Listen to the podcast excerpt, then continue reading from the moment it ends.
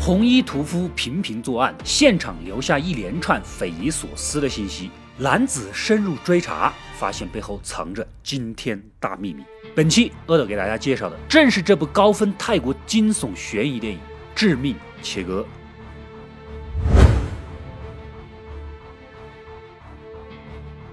故事发生在泰国的一所高级酒店里啊，一个西装男拖着一个硕大的红色行李箱送到了一老外的房间，箱子里面装着一个孩子。老外有恋童癖，这正是他点的地下服务。只是他还没来得及下手，就被尾随而来的红衣屠夫给残忍的杀害了。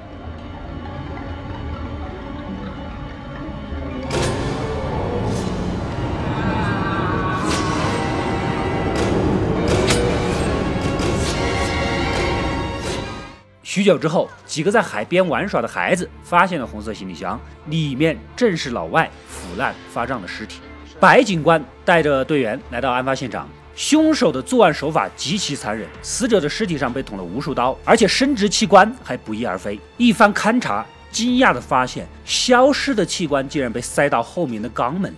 白警官表面上是个小警长，其实是黑恶集团的卧底。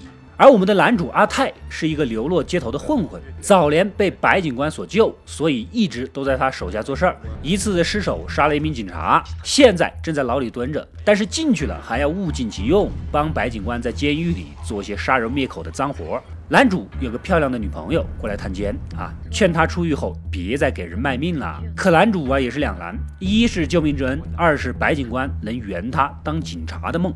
没多久，这红衣屠夫又开始犯案了。这次的死者是胁迫猥亵学生的不良教师，死状跟之前的是如出一辙。白警官查来查去是一点头绪没有，只好求助法医。法医判断凶手的作案手法对他而言一定有什么特别的意义啊！前几天这法医就在采访犯人的时候，无意间听到一个人提过，这位犯人儿时的朋友啊，在某些行为上同凶手极其类似。但是一个犯人小时候模糊的记忆就当做线索，你觉得我很闲吗？啊？不过呢，眼前也没有什么着手点。且问名字，哪知道这个犯人就是白警官的好狗腿子男主。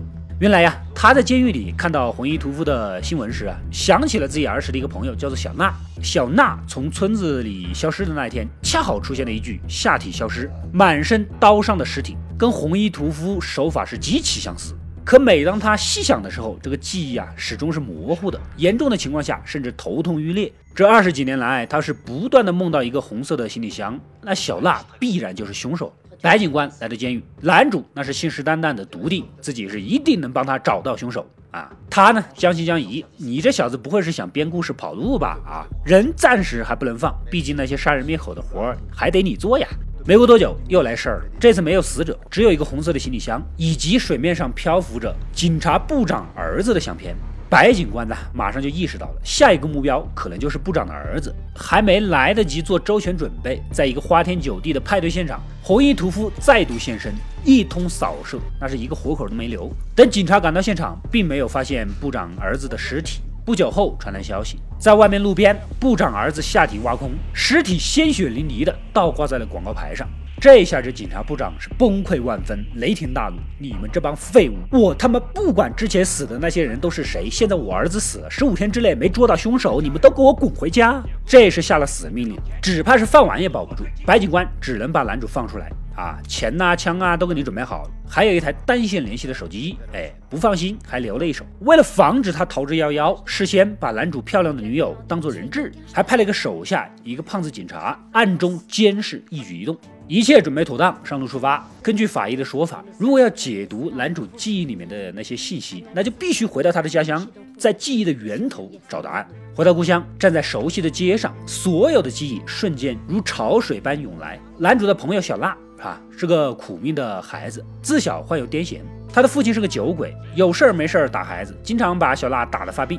小娜的母亲呢，做小姐，靠着出卖身体养家糊口。不幸的家庭和疾病导致他从小胆怯内向，总是被村里的孩子们欺负。只有一个患了怪病、孤苦伶仃的阿婆跟他比较亲近。除此以外，男主就算得上是小娜唯一的朋友了。村子里还有一帮熊孩子 F 四组合。男主曾经为了融入这个团伙啊，也跟着 F 四一起霸凌过小娜。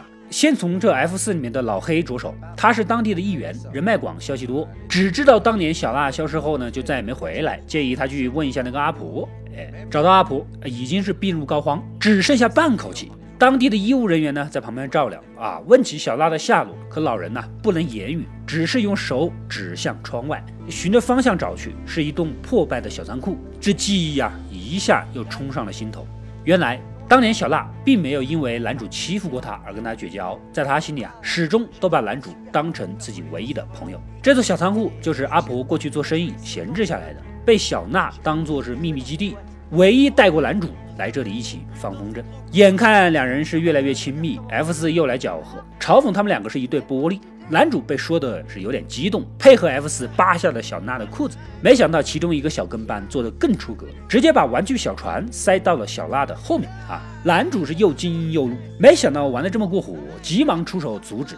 时间回到现在，继续搜集线索。晚上，这个 F 四老黑呢，几杯下肚，又提起了一件八卦。当年 F 四里面的阿东，现在不得了啊！他的村长老爸进军政坛，搞起了房地产，现在竟然混成了部长，一人得道，鸡犬升天。在部长老爸的热捧下，儿子也在曼谷混成了大明星。男主是大吃一惊，原来那个部长就是白警官的顶头上司啊，而阿东就是前些天被杀的部长儿子啊。恰好此时，白警官呢带来消息，在尸检的时候发现部长儿子的后面也塞有玩具小船，这明显就是来报仇的呀！男主惊魂不定，小娜果然就是凶手。他开始回顾之前的案子，通过调查，原来呀，那名不良教师曾经也是自己和小娜的小学老师，这一下又勾起了记忆。当年在学校调皮捣蛋，被不良老师逮住一顿胖揍，心里就琢磨着怎么报复啊。恰好小娜想要对男主示好。于是就指挥他把医用酒精倒入不良老师的酒瓶子里。小娜是心甘情愿的为他办事儿，只可惜不太小心被捉了个现行。男主撒丫子的跑，留下小娜独自扛下了一切。之前说过的，这个禽兽老师的死因就是因为猥亵学生。结果呢，小娜就是这样被侮辱了。男主既内疚又感动，后悔当初的所作所为，终于打心底里视他为挚友，甚至后来为了保护小娜，跟 F 四大打出手，被打得遍体鳞伤。夜里，小娜偷来父亲的酒，两个人坐在秘密基地里畅聊梦想。男主想要离开村子当一名警察，而小娜想要去芭提雅找妈妈。喝完酒回到家啊，刚躺下还未睡着，忽然从隔壁传来小娜惨叫求饶的声音。这个小娜的父亲呢，竟然在性侵自己的儿子。情急之下，男主赶忙抄起小刀救人，拉着人就跑。禽兽父亲的提刀追赶。为了救人，男主决定单走，把他引开。小娜不放心，折了回来，趁着禽兽父亲不备，一棍子撂倒。平日里所受的屈辱、蹂躏、虐待，在这一刻爆发了，发了疯似的，不停的用刀捅向兽父，还不解气，最后一刀阉割，是大快人心。激情过后，两个小孩自然是既慌张又害怕。隔天一早，就摸上了出村的货车，逃离了故乡。记忆是如此一点一点的串联起来。可离十五天的破案时间也所剩无几。这个时候，之前照顾阿婆的医务人员找上男主。原来呀，阿婆不幸去世，他在当地没什么亲人。临走前，把阿婆留下的一张名片拿了出来，名片上应该是小娜的联系方式了。看来他之前过来看望过啊，号码是芭提雅地区的，只是具体位置还不清楚。马上联系白警官调查，自己则驱车赶去。来到芭提雅，又是一个熟悉的老地方，往事再次浮上心头。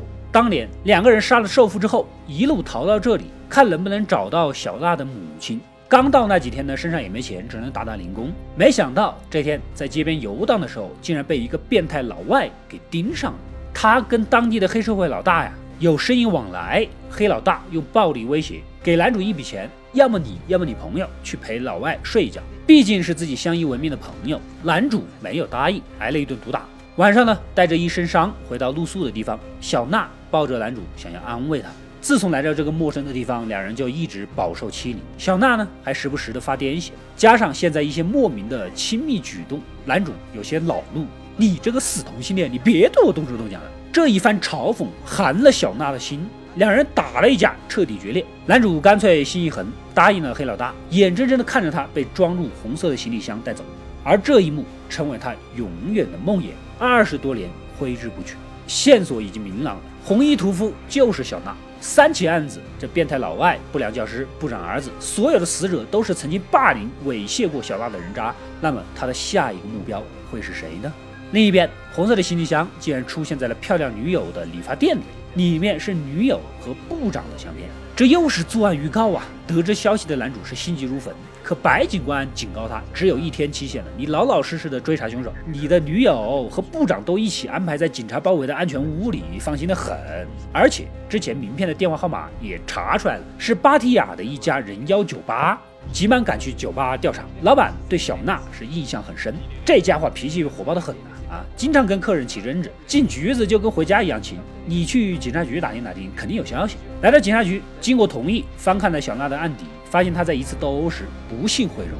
顺着线索，又辗转来到一家整容医院，胁迫医生查阅顾客信息。果不其然，发现了重磅的资料。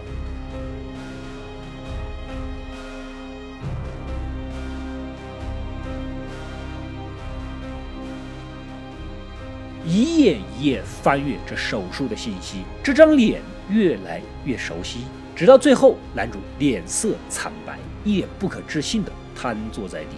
他的漂亮女友竟然就是小娜整形而来的。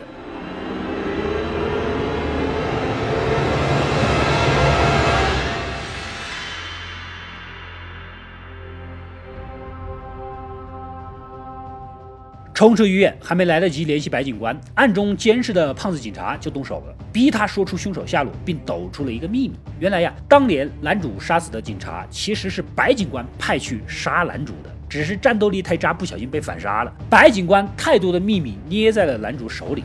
留着始终是个祸患，所以借刀杀人想把人除了啊！没想到后面入狱了，还能继续干点脏活，这才留他多活几年。男主肯定不会坐以待毙，好在身手矫捷，一番搏斗，逼问出了安全屋的位置。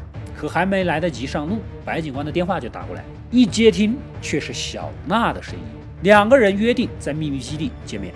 警方是万万没有想到，他们保护的对象之一就是红衣屠夫。被打了个措手不及，所谓的安全屋也形同虚设，部长啊、白警官呐以及警员全部都被杀死。来到仓库，男主面对这个既是杀人魔，又是自己女友，更是曾经的好朋友的人，也是百感交集，说不出什么滋味。小娜向他坦白了一切，在他小的时候，只有男主把他视为活生生的人看待，甚至曾站在他的身前保护过他，所以他心里一直心存感激，也渐渐的产生了爱慕之情。他所做的一切。全都是为了让男主拾回曾经的善良，不再为虎作伥。不多久，大批警察赶到，小娜还要实现最后一桩心愿，她要男主拿起枪，当着警察的面杀掉身为连环杀人犯的自己，戴罪立功。望着辅导在怀中此生最重要的人，男主挣扎万分，无论如何也下不去手。在小娜的再三恳求之下，随着一声枪响，他拥着怀中的尸首痛哭失声。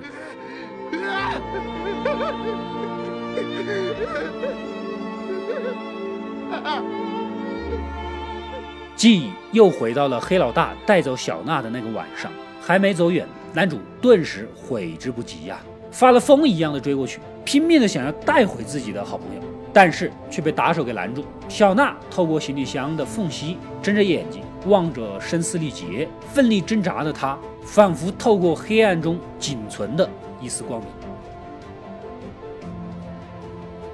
故事到这里也就结束了。这名切割的设计是巧妙的。回顾小娜的犯罪过程，不难发现她一直都刻意留着各种古怪的信息，比如红色行李箱、阉割手法、玩具小船等等等等。这所有的一切都是为了唤醒男主的记忆。那他唤醒男主的记忆的目的是什么呢？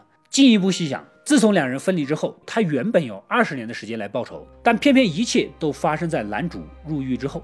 也许复仇并不是他的目的，他所做的一切都是为了男主。电影一开始，小娜探监的时候就苦口劝告男主金盆洗手，别再为白警官做事儿。可男主并没有当真，他毫无办法，只能以毁灭自己、牺牲来之不易的幸福为代价，化身红衣屠夫，以杀戮让男主警醒，杀死丧心病狂的白警官。他不愿意看到曾经怀抱正义、梦想成为警察的挚爱被人利用，一步步沦入罪恶的泥沼之中，成为千夫所指的罪犯。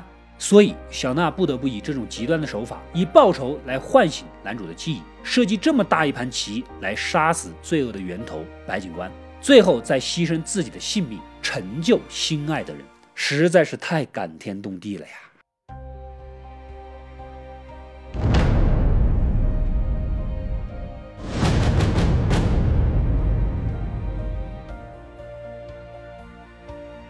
我是阿斗，一个让你沉迷于故事的讲述者，浓缩电影精华，又不失它本来的魅力。